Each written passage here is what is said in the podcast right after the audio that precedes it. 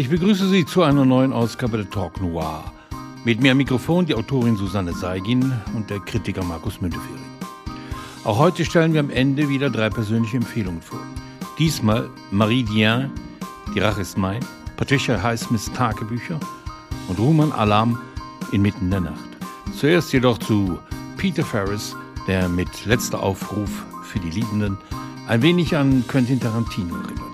Die Gewalt in seinem Kriminalroman prägt alles. Beginnt mit einem Bankraub, einer Geiselnahme und einem Betrug an der eigenen Bruderschaft. Da die mit den Ermittlungen beauftragten Agents selber genug Probleme zu lösen haben, entwickelt sich ein nächtlicher Albtraum. Was mich zu der Frage führt, wie viel Gewalt ertragen wir in einem Kriminalroman? Ja, wie viel Gewalt verträgt ein Kriminalroman? Für mich, und die Frage würde ich gleich lieber wieder an euch zurückspielen, ist die Frage, welchen Zweck hat die Gewalt in diesem Roman? Denn daran hängt, also daran hängt für mich nämlich dann die Frage, wie viel verträgt er? Und ich glaube tatsächlich, dass er in dem Roman eine relativ klar umrissene Funktion hat und deshalb geht er auch für mich okay. Okay, das klingt spannend. Ich meine, genau, die Frage ist ja so alt wie der Kriminalroman, würde ich denken. Ähm, also zumindest äh, hat man sie jetzt nicht zum ersten Mal gestellt, aber tatsächlich stellte sie ich, ich sie mir auch während der Lektüre, weil ich doch zeitweise, äh, vielleicht ist es mein steigendes Alter, eine geringere Gewalttoleranz oder sowas, aber ich war teilweise schon ganz schön weggeplättet von dem, von der Ausführlichkeit äh, einiger Gewaltszenen. Ähm, und möchte dir, Wolfgang, auch gleich widersprechen, denn ich finde, mit Quentin Tarantinos leichtfertigen oder leichthändigen, je nachdem, wie man es äh, bewerten möchte, ähm, Umgang mit Gewalt hat das jetzt gar nichts zu tun, weil das ist, das ist ja alles todernst. Also, oder ich habe es falsch gelesen. Ja, also ich, ich sehe dadurch äh, durchaus einige Stellen ironisch gebrochen in, dem, in der ganzen zusammen, äh, in der ganzen Geschichte. Und wenn ich an Reservoir Dogs, äh, Dogs oder, äh, oder an Kill Bill denke, sorry, das ist jetzt nicht gerade, äh, das ist ja nur ein Gewaltfestival, was er da äh, abgedreht hat, Tarantino. Von daher gesehen widerspreche ich dir da auch. Aber ähm, generell ist es ja so, dass wir ja vom Filmen oder auch teilweise in Kriminalromanen mittlerweile gewohnt sind, dass niemand mehr blutet.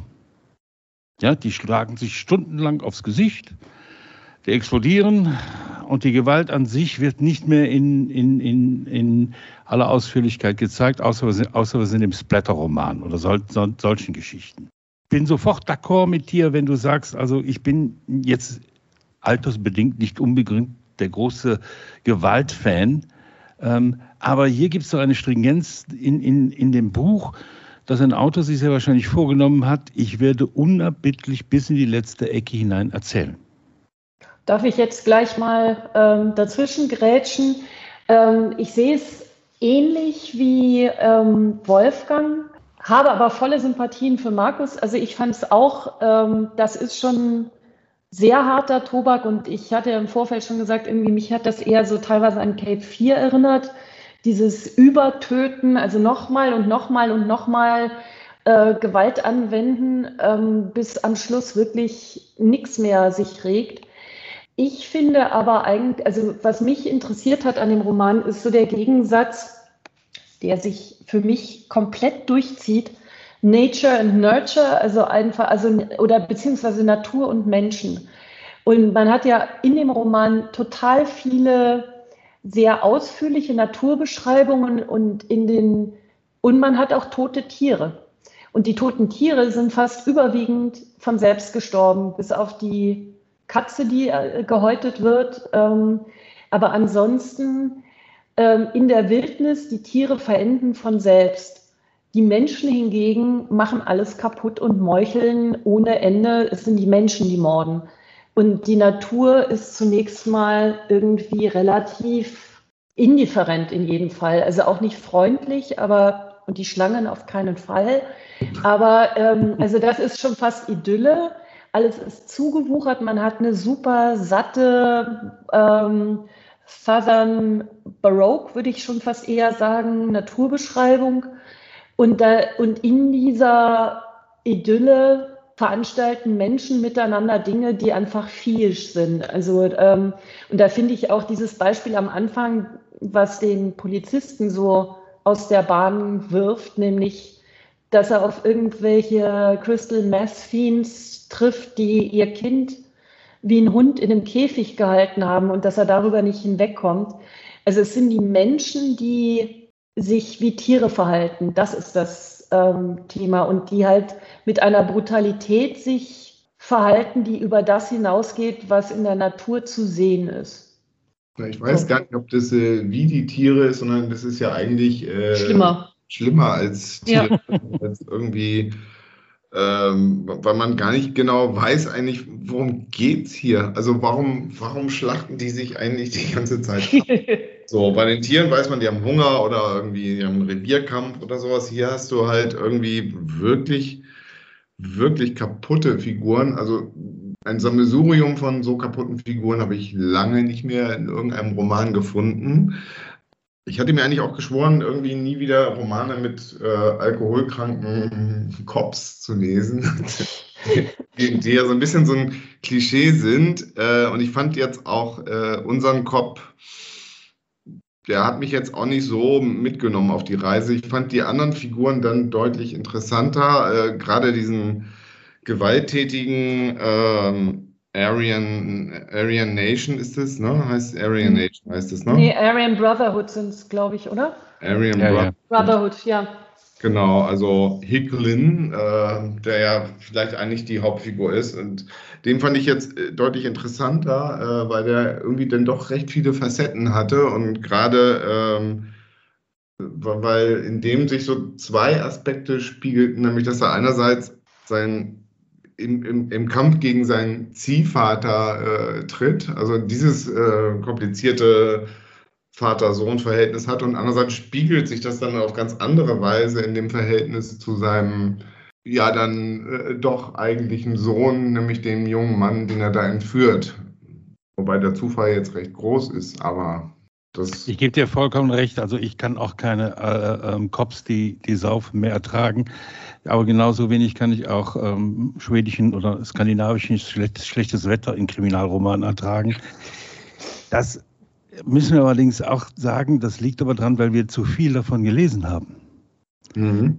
Ja, also die Geschichte eines Autors, der sich dann eine solche Figur erarbeitet oder so, ähm, der ist ja frei in der Figurenwahl.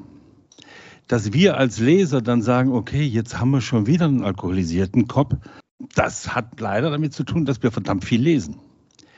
Ich finde, dass diese, du hast auch vollkommen recht, die interessante Figur ist dieser, im Grunde dieser Schlechter, der äh, äh, da mit der Drogensüchtige zusammen in die Waldhütte zieht und so weiter. Merkwürdigerweise entwickelt gerade der ja die menschlichsten Züge im ganzen Roman. Ja. Und, Wobei, ähm, achso, Entschuldigung. Ja. Und das ist ja in, in, auf einer Palette von Brutalität aufgezogen, wo Figuren nur noch brutal sein können, weil sie nichts anderes gelernt haben. Ja, aber ich finde gerade da, auch da, also letztlich bricht ja da irgendwie ähm, bei dem Hope Hicklin, der hatte ja in, in Knast bei der Aufnahme in die Aryan äh, Brotherhood gelernt, so, ah, er musste einen Mord begehen, also Blood in, Blood out. Ähm, und er wird dann auch dazu verpflichtet, alles, was er vorher an Familie oder irgendwelchen Verbindungen hatte, aufzugeben. Und dann begeht er diesen Raubüberfall, diesen Banküberfall, wo für mich eigentlich bis, also eigentlich nicht klar war, dass er, ähm, dass das kippen würde, sondern ohne es eigentlich sich erklären zu können, nimmt er diesen jungen, dicklichen Schalterbeamten als, ähm, als Geisel. Und da ist für mich so, und dann beginnt der Verrat an der Brotherhood. Und was sich da meldet, ist ja dann letztlich der Ruf des Blutes, wie wir dann nachher wissen. Also da kommt wieder was hoch, was, also da würde ich wieder dieses Naturmotiv sehen. Also so, was überwiegt denn? die anerzogene Verbrecherkarriere oder tiefer wirkende Verbindungen, die dann vielleicht doch nicht so, natürlich sind die zufällig, dass die, aber also äh, da habe ich irgendwie den Gegensatz gesehen. Und was ich halt auch interessant fand, was jetzt die Polizeifiguren angeht, diejenige, die als einzige sowohl die digitalen Fäden in der Hand hält, als auch wirklich diese großen Massen an Polizei, die zum Schluss eingesetzt werden, kommandiert, ist ausgerechnet eine ähm, Bundespolizei, ja, so Landespolizeibeamtin mit offensichtlich ähm, indigenen Native American Hintergrund. Ähm, also die auch wieder eher diesen Naturaspekt, die ist die einzig gute. Die ist heil, die arbeitet zwar wie blöde, aber die ist diejenige, die am meisten noch beisammen ist von all denen, die da rumlaufen. Ja, stimmt. Ich habe aber bei ihr ein bisschen das Gefühl, dass sie nicht auserzählt ist, richtig. Also die kam mir ein bisschen zu flach daher, ehrlich gesagt. Ich fand es interessant, dass der Name, den sie trägt, natürlich irgendwie eine Hommage an den Schriftsteller Harry Cruz ist, ähm, der, wie ich in einem Interview mit ähm, Peter Ferris auch las, natürlich wie bei sehr vielen Tough Guy Südstaaten Romanschreibern und das spielt ja in den Südstaaten, das ist ja sehr wichtig, Georgia. Ähm, ein großes Vorbild auch für, für Peter Ferris ist dieser Harry Cruz. Und deswegen hat er ihr auch diesen Namen gegeben, äh, mit Sicherheit. Aber trotzdem, finde ich, entwickelt die keine so rechte Dynamik äh, in der Geschichte und auch keine wahnsinnig tragende Funktion, finde ich, äh, am Ende. Ähm, aber äh, nochmal, äh, wir müssen, glaube ich, auch einmal kurz darüber sprechen, von wann dieses Buch ist. Ähm, das ist ja äh, ein Erstlingsroman, der in den USA, wenn ich äh, korrigiere mich, Wolfgang, wenn das falsch sein sollte, schon 2012 rausgekommen ist. Ja. Und ähm, das ist ja ein Roman des Verfalls im Prinzip. Ähm, also das heißt, es zeigt, wie Südstaaten-Romane ja sehr oft tun, irgendwie ein, eine Gesellschaft im totalen Verfall. Das heißt irgendwie, ne, die, die Tiere sind eine Sache, aber was, was du halt immer wieder hast, sind so sind geschlossene Läden irgendwie so verbarrikadiert irgendwie. Also es ist, ist irgendwie eine totale Entropie herrscht da ja schon und da wäre für mich jetzt irgendwie so ein bisschen die Frage, sind diese Figuren also, also schlagen die so um sich, weil es eh irgendwie keinerlei Perspektive gibt? Also ich bin ja der Meinung, dass der Verfall immer da ist. Dass er nicht plötzlich kommt und auch nicht darauf hinweist, dass die Gesellschaft jetzt endet, sondern wir haben den Verfall in den 30er, in den 50er Jahren, in den 70er, in, in, im letzten Jahrhundert gehabt. Ähm, am Rande der Gesellschaft sieht es halt so aus eine Frage, die sich für mich stellt, ist so, was du gerade gesagt hast über die, über die äh, Cruise. Dieser Roman ist in einem unglaublichen Tempo erzählt. Ja, also es ist, es ist ja, man kommt ja kaum, kaum hinterher, wo sie gerade wieder sind und was passiert und wer da gerade wieder irgendwas erleidet. Und ich glaube, dass der Ansatz von, von, von, von Susanne eigentlich der richtige ist. Diese, diese Gegenüberstellung von Natur und Mensch der Mensch, ähm, der sich selber, selber so ja, ausnutzt, vernichtet, dem der Mensch auch nicht mehr wert ist, ist ein anderer, als wenn du in der Natur jetzt überlegst, da sterben zwar auch Tiere und alles Mögliche, aber ähm, das geht, da geht es ja meistens um Nahrungssuche oder halt ähm, darum, dass, dass äh, bestimmte Tiere nicht mehr leben können. Aber bei, bei, bei Ferris ist es mit einer Gnadenlosigkeit erzählt, und jedes Mal, wenn ein bisschen Menschlichkeit aufflackert, weil wenn diese Drogensüchtige da ihre Annäherungsversuche macht, da, da, war ich ja völlig überrascht. Ich weiß nicht, wie es bei euch, wie es euch ging, aber jedes Mal, wenn, wenn, wenn äh, das passiert, nimmt er das Tempo raus. Und sobald da irgendeiner wieder ballert oder äh, zusticht oder körperlich wird, ähm, geht er mit einem, mit einer, mit einem Parforce-Ritt da weiter durch. Ja, also ich würde es auch ähnlich sehen und ich glaube, was für uns einfach schwer vorstellbar ist, ist diese Crystal Mess äh, und Oxycontin-Krise in den, U also Opioid-Krise in den USA. Also ich kann jetzt nur aus einem persönlichen Eindruck äh, zehren. Ich war vor jetzt auch schon fast zehn Jahren in Michigan in einer wirklich total hübschen Universitätsstadt ähm, und habe dort eine Freundin an der Uni besucht und wir sind einmal in den Nachbarort gefahren und es hätte der Ort sein können, der hier beschrieben wird. Also es hätte Jubilation County sein können. Das war grauenhaft. Also die, die, die Gestalten, die da rumgelaufen sind und ganz klar auf Meth waren, ich glaube, sowas ist schwer vorstellbar bisher noch in Deutschland.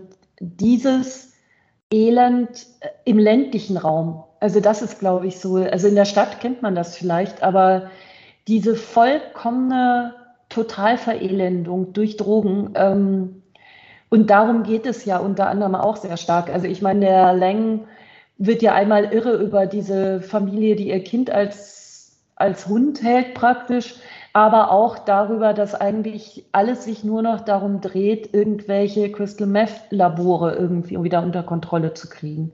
Und auch da finde ich dann wieder, was den Verfall angeht, auf der anderen Seite beschreibt er ja sehr, sehr äh, eindrücklich irgendwie auch wieder eben die Pflanzen, die alles zuwuchern. Und ähm, also diese, diese, da ist die Entropie auch wieder da und das sind, ähm, also diese Kuzu-Pflanzen, das sind ganz fiese Rankpflanzen, die alles zumachen und die eigentlich gar nicht von da sind. Also die einfach, das sind ähm, na, wie nennt man sie, äh, Neophyten, die irgendwie South Georgia übernommen äh, oder ganz Georgia und South Carolina übernommen haben.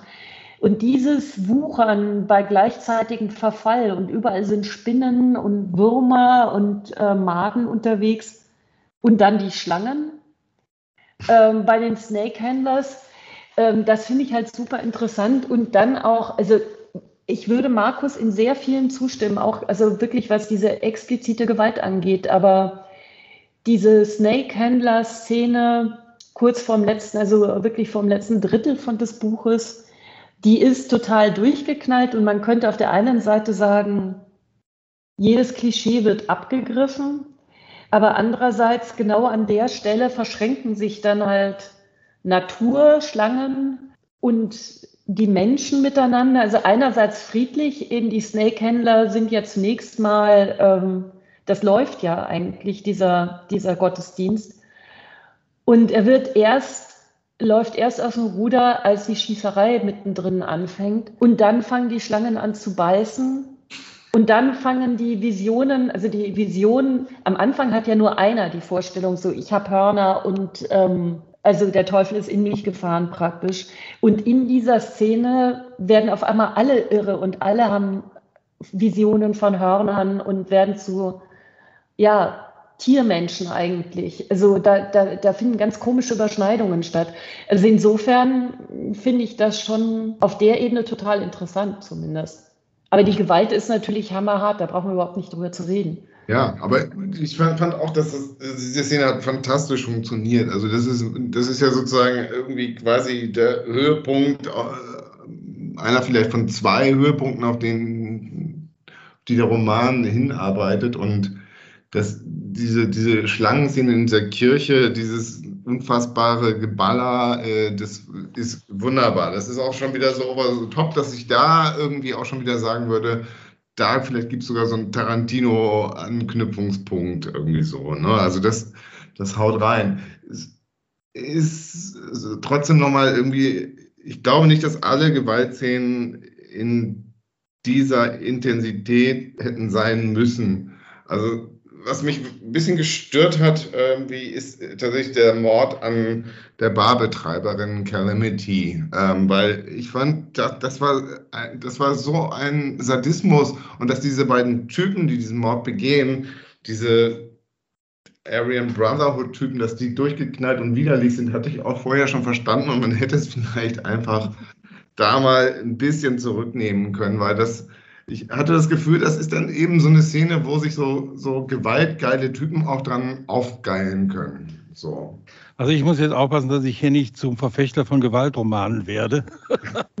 Aber weißt du, ich bin diese ganzen Lee Child, Jack Reacher Romane sowas von Satz, wo die Superhelden, die Männer durch die Gegend fahren, sich dann sieben, acht Gegnern äh, gegenüberstehen Und ähm, Reacher dann überlegt, wie mache ich sie jetzt platt und Reacher macht sie auch platt. Ja, also die, dieser, dieser Männlichkeitswahn, der da auf eine kultivierte Weise sich darstellt, ist meines Erachtens völlig verlogen.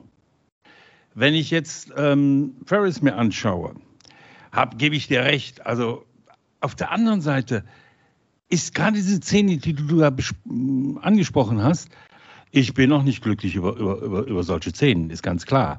Aber ähm, wir, wir, müssen mal Roman immanent denken. Ähm, wenn sich jemand vornimmt, Gewalt als Gewalt darzustellen und diesem, diesem Pfad folgt, dann nimmt er einfach keine Rücksicht auf seine Leser.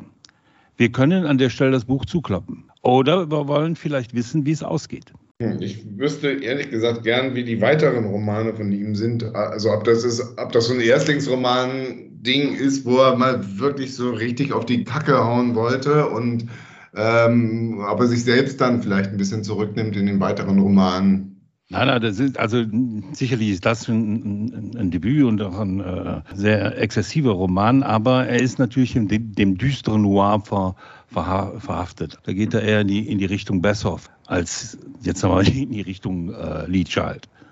Ja, klar, an Bessoff musste ich auch denken, natürlich. Ich finde schon, das hat auch was von Bessoff, der ja auch irgendwie den Exzess durchaus zelebrieren zu vermag. Ähm, ich würde gerne noch ein anderes Thema ansprechen. Ich weiß nicht, ob euch das überhaupt interessiert in diesem Zusammenhang, weil wir haben darüber gesprochen, ne? wir haben diese relativ dumpfen Typen, die sich irgendwie die ganze Zeit irgendwie killen und so weiter. Aber ich wollte das vorhin schon so ein bisschen andeuten, indem ich sagte, in dem ist, ist das eine Reflexion auf eine Gesellschaft im, Ver, im Verfall plus plus, nämlich irgendwie sind es eigentlich die Opfer eines Underground-Kapitalismus. Ähm, denn was ich interessant fand, äh, war, wie sehr, und äh, da nimmt er sich dann im Laufe des Romans ja auch ein bisschen Zeit in diesen Rückblenden, sehr nochmal zeigt, wie diese Aryan Brotherhood, ganz abgesehen von den, dem, dem, dem Rassismus, der ja auch irgendwie ein seltsamer Macho-Rassismus ist, denn auch Hicklin sagt irgendwann, ja, es gibt ja auch irgendwie gute Neger. So, ne? Die, die gucken dir ins Auge und irgendwie, die hauen einen weg und so, ne? Also, das sind ja nur die Sozialschmarotzer, merkwürdigerweise, die er dann ablehnt. Das sind die Sozialschmarotzer. Und er selbst arbeitet eigentlich für die Aryan Brotherhood, das nichts anderes ist als ein zum größten Teil aus dem Gefängnis geführtes, also über, über das ganze Land verteiltes großes Unternehmen für, ähm, für, für organisierte Überfälle. Also das ist eine, eine Money-Making-Machine. Das fand ich faszinierend daran. Und das sind nur Handlanger. Also ich würde dir da sofort zustimmen, ähm, zumal ja auch das Knastsystem in den USA eigentlich äh, wiederum eine andere Money-Making-Machine sein könnte. Mhm. Ähm, und was ich dann eigentlich, und das würde dem auch wieder mit rein, also da auch wieder mit reinspielen, ähm, der Schluss. Also, Wir dürfen ähm, im Schluss bitte nichts verraten. Gut, dann ähm, sage ich nur Fernsehen. Ähm, und da ist dann auch wieder, also womit kann man Geld machen? Ähm, also so, welche Möglichkeiten gibt es für US-Amerikaner mit geringem Bildungsstand Geld zu machen? Also ähm, Drogen, komische Berühmtheit, ähm, solche Dinge. Also da würde ich tatsächlich Markus Kapitalismus-These in jedem Fall zustimmen. Und tatsächlich, ich meine, wenn der Roman von 2012 ist, ähm, dann sind das noch die Nachwehen von 2008 in jedem Fall auch noch, also eben dem kompletten ja, ja. Crash. Ne? Ja. Absolut, das glaube ich auch. Das, das spürt man in dem Buch noch. Ich meine, da wird ja wahrscheinlich wie fast jeder Autor für seinen Erstlingsroman auch ein paar Jahre gebraucht haben. Und möglicherweise könnte ich mir sehr gut vorstellen, unter dem äh, 2008er Schock, als die alle ihre Wohnungen verloren haben und so weiter, äh, als die Läden schließen mussten, ähm, das, das ganze Buch begonnen haben. Und viel besser ist es seitdem ja nicht geworden. Was, was mich an diesem Roman auch noch äh, interessiert hat, war die Tatsache, wie chancenlos eigentlich die staatlichen Behörden sind, wenn jemand sich entschließt, gnadenlos brutal zu sein. Wie lange die brauchen, um, um irgendwie jetzt ihm auf die Spur zu kommen, wie, wie er dazwischen kommt und wie er, wie er so, so, so ein, ein private äh, aufbaut, ähm, das selbst nicht mal die Kollegen aus der Brotherhood durchbrechen können und das im Grunde bis zum Ende durchführt. Und es, am Ende gibt es natürlich eine überraschende Wendung. Von, von, daher gesehen, sicher muss man dem Roman sicherlich äh, äh, zugute halten, dass er wirklich 2012 geschrieben ist und da eine andere gesellschaftliche Situation war. Ja, also es gibt, gibt ja in diesem Roman kein außerhalb der Gewalt. Ne? Also es gibt kein, keinerlei Figur, die irgendwie außerhalb steht. Es gibt keine, wie sagt man, Zivilgesellschaft. Es gibt nur Typen, die in direkter Beziehung zum Verbrechen stehen, entweder als Verbrecher oder eben als, ähm, als, als Behörde, als Polizeibehörde. Ja. Ja, es ja. gibt schon die Zivilgesellschaft, da würde ich dich ähm, korrigieren. Also es gibt ja diese Bank ganz am Anfang und der nerdy äh, Bankbeamte, der eigentlich ein aufrichtes Leben führen möchte. Es gibt seine Mutter, die als Krankenschwester versucht, ein bürgerliches Leben zu führen. Und all das wird aber über den Haufen geschossen, zuerst mal. Dann kommen die Banktages, man kann nur hoffen, sagt der Polizist, glaube ich, dass sie das Blut vorher weggewischt haben, ist die Bank wieder offen und alles scheint wieder so zu sein wie vorher. Ähm, aber irgendwie ist auch klar, dass es das offensichtlich nicht mehr ist. Also so, dass diese bürgerliche Existenz keinen Bestand hat. Und das hat sie am Ende dann auch nicht mehr. Also, ähm, ja, sie bietet keine Sicherheit mehr. Das ist, ja. Ne? ja.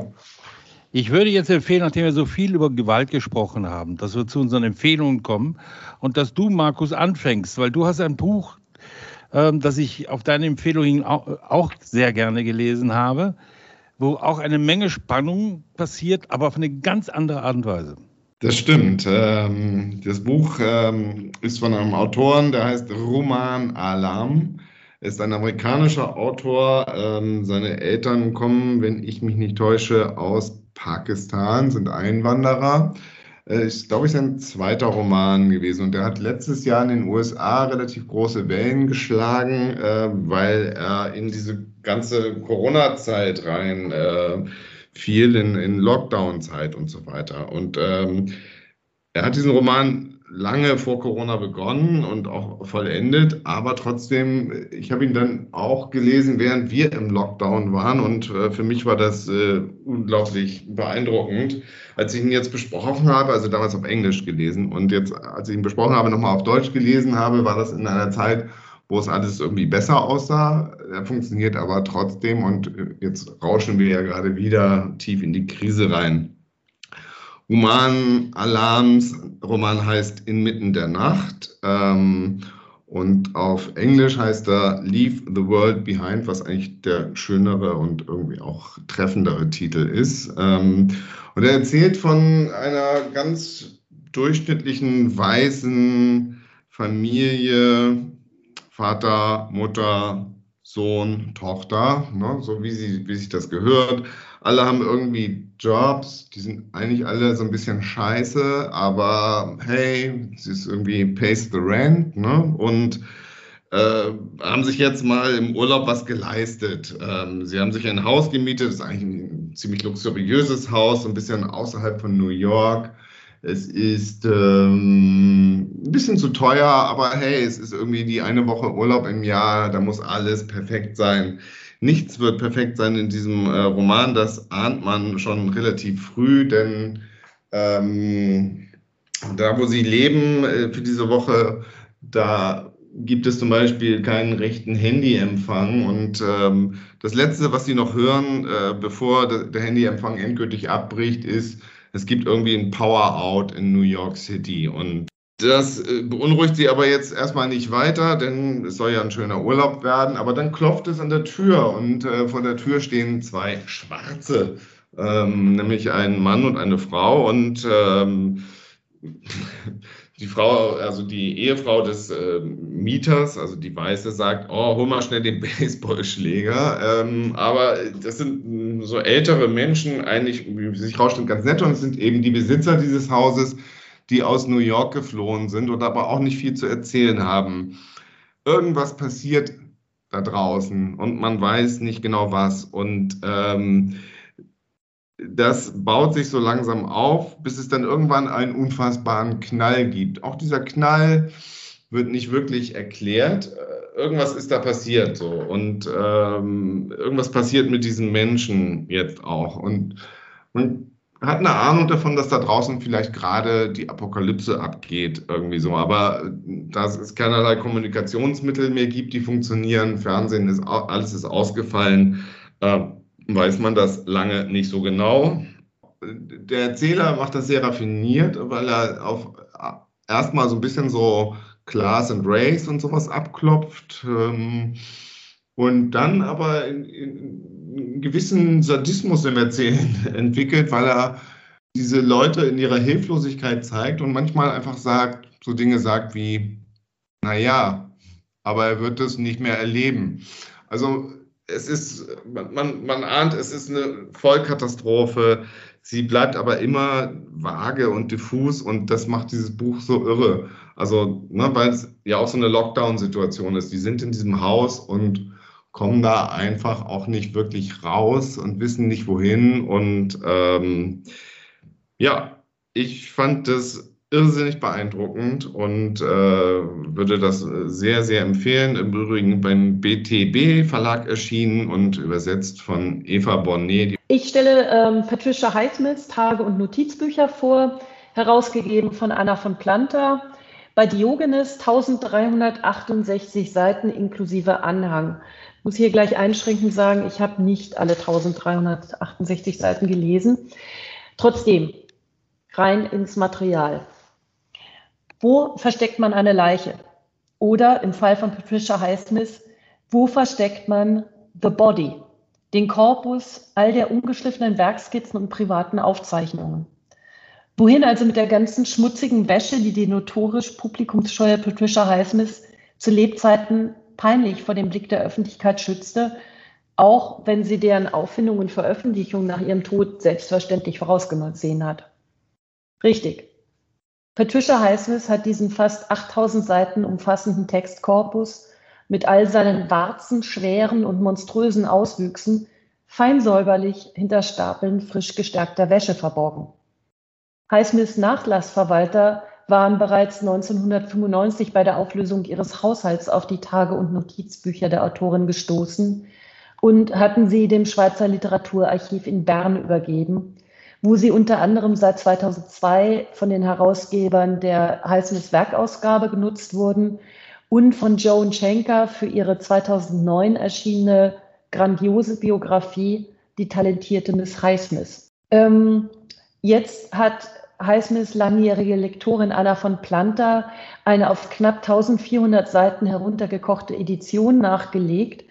Und das Bild, das darin entsteht, ist das einer Patricia Highsmith, die ähm, hochtalentiert, hochneurotisch und als junger Mensch höchst attraktiv war, die ihr homosexuelles Begehren ebenso konsequent und weitgehend fernab jeglicher Konventionen ausgelebt hat wie ihren ungebremsten Alkoholkonsum und ihre Arbeitswut. Das Sex, Drugs und Rock'n'Roll-Leben, das einen aus den Tage- und Notizbucheinträgen von Patricia Highsmith aus den 40er und 50er Jahren entgegenspringt also genau der Zeit, in der die Autorin in ihren 20er und 30er Jahren war, scheint wie eine Illustration des genau in dieser Zeit aufgekommenen Slogans Live fast, die young and have a good looking corpse. Allerdings hat es Highsmith, sei es aufgrund einer offenbar nahezu unverwüstbaren physischen Konstitution, sei es aufgrund ihres manischen Überlebenswillens als, als Autorin, offenbar irgendwie nicht über sich gebracht, sich auf dem Höhepunkt der Party zu Tode zu saufen. Und stattdessen beginnt dann irgendwann Ende der 1950er der nicht mehr aufzuhaltende Sinkflug in die Vereinsamung, in die Menschenfeindlichkeit und in den körperlichen Verfall. All das, muss man sagen, kennt man bereits aus der Biografie von Joan Schenker. Bleibt die Frage, worin besteht jetzt der äh, Mehrwert der Edition? Für Highsmith-Afficionados erschließen die Tagebücher wie ein zweiter Spiegel die ungeschliffenere und manchmal geschwätzige, oft überdrehte Seite einer Autorin, deren literarisches Werk eigentlich genau das Gegenteil dieser Charakteristika zu sein scheint. Und wer zwischen den Zeilen zu lesen vermag, begreift außerdem, wie sehr das Saufen und mehr noch das Schreiben für die schon mit Anfang 20 zutiefst verstörte Patricia Highsmith Mittel der Wahl waren, um das in ihr tobende Chaos zu beruhigen und zu ordnen. Und weil Patricia Highsmith klug genug war, diese Zusammenhänge nicht nur zu blicken, sondern auch selber formulieren zu können, findet man immer wieder in dieser Richtung auch sehr prägnante Selbstbeobachtungen. Etwa, wenn sie schon mit 24 notiert, fasse alle deine Ängste in Worte, male Bilder deiner Feinde, schreibe Prosagedichte über all deine Befürchtungen, Zweifel, Hassgefühle, Missstimmungen, um dich ihrer zu erwehren und standhaft zu bleiben.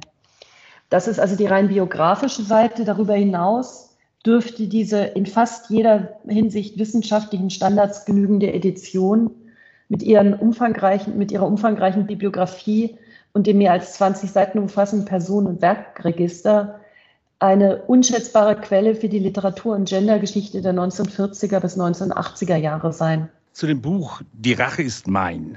Ähm, der Titel lässt ein bisschen an Charles Bronson denken, an Selbstjustiz, an Gerechtigkeit, die nur mit eigenen Mitteln durchzusetzen ist. Der Roman von Marie Diaye, in Übersetzung von Claudia Kaltscheuer im Rowold Verlag erschienen, erzählt von einer 42-jährigen Anwältin aus Bordeaux, die nicht überaus erfolgreich ist. Sie übernimmt das Mandat der Verteidigung einer Mutter, die ihre Kinder ermordet hat. Die Festnahme lässt sie teilnahmslos über sich ergehen. Sie gesteht auch alles. Sie will ihre Strafe abbüßen. Ihr Mann jedoch, von dem sie die Scheidung fordert, setzt alles daran, um sie von, vor Gericht freisprechen zu lassen. Er gibt vor, sie zu lieben. Marie Diaye ist als Erzählerin eine Verführerin. Die Autorin von Drei starke Frauen, für den sie den Prix Goncourt bekam, entzieht ihren Lesern, je tiefer sie in den Roman eindringen, den Boden. Ist die Anwältin dem Mann ihrer Mandantin schon mal einmal begegnet? Und was, wenn ja, ist in dem Zimmer mit ihr als, als Jugendliche passiert? Sie erinnert sich kaum, weigert sich einzugestehen, dass damals etwas Schreckliches passiert ist. Ihre Familie sieht das anders. Der Vater empfindet ihr Leugnen als Affront gegen sich selbst und beharrt darauf, dass damals ein Junge in dem Zimmer ihr zu nahe gekommen ist. Feingliedrig spielt die Autorin auf mehreren Ebenen mit Erinnerungen. Während die Heldin Maître Suzanne im Gefängnis auf eine Mörderin trifft, die lieber im Gefängnis bleibt, gar das Gefängnis als Befreiung nach einem unglücklichen Leben mit einem Mann begreift, taumelt die Anwältin privat ins Bodenlose. Sie erkrankt, findet sich fernab von Frankreich wieder und wir als Leser begreifen immer weniger, wieso, was da eigentlich mit ihr geschieht. So wie die Mörderin sich zu einer Tat berufen fühlte, die nicht mal sie vor sich entschuldigen kann. Ein faszinierender Roman über Frauen ohne Sicherheitsnetz, der sich und seinen Lesern eines unter die Nase reibt. Wir wissen gar nichts über uns. Ich bedanke mich. Der Podcast hat mir wieder eine Menge Freude bereitet. Und ich sag mal Tschüss, bis zum nächsten Mal.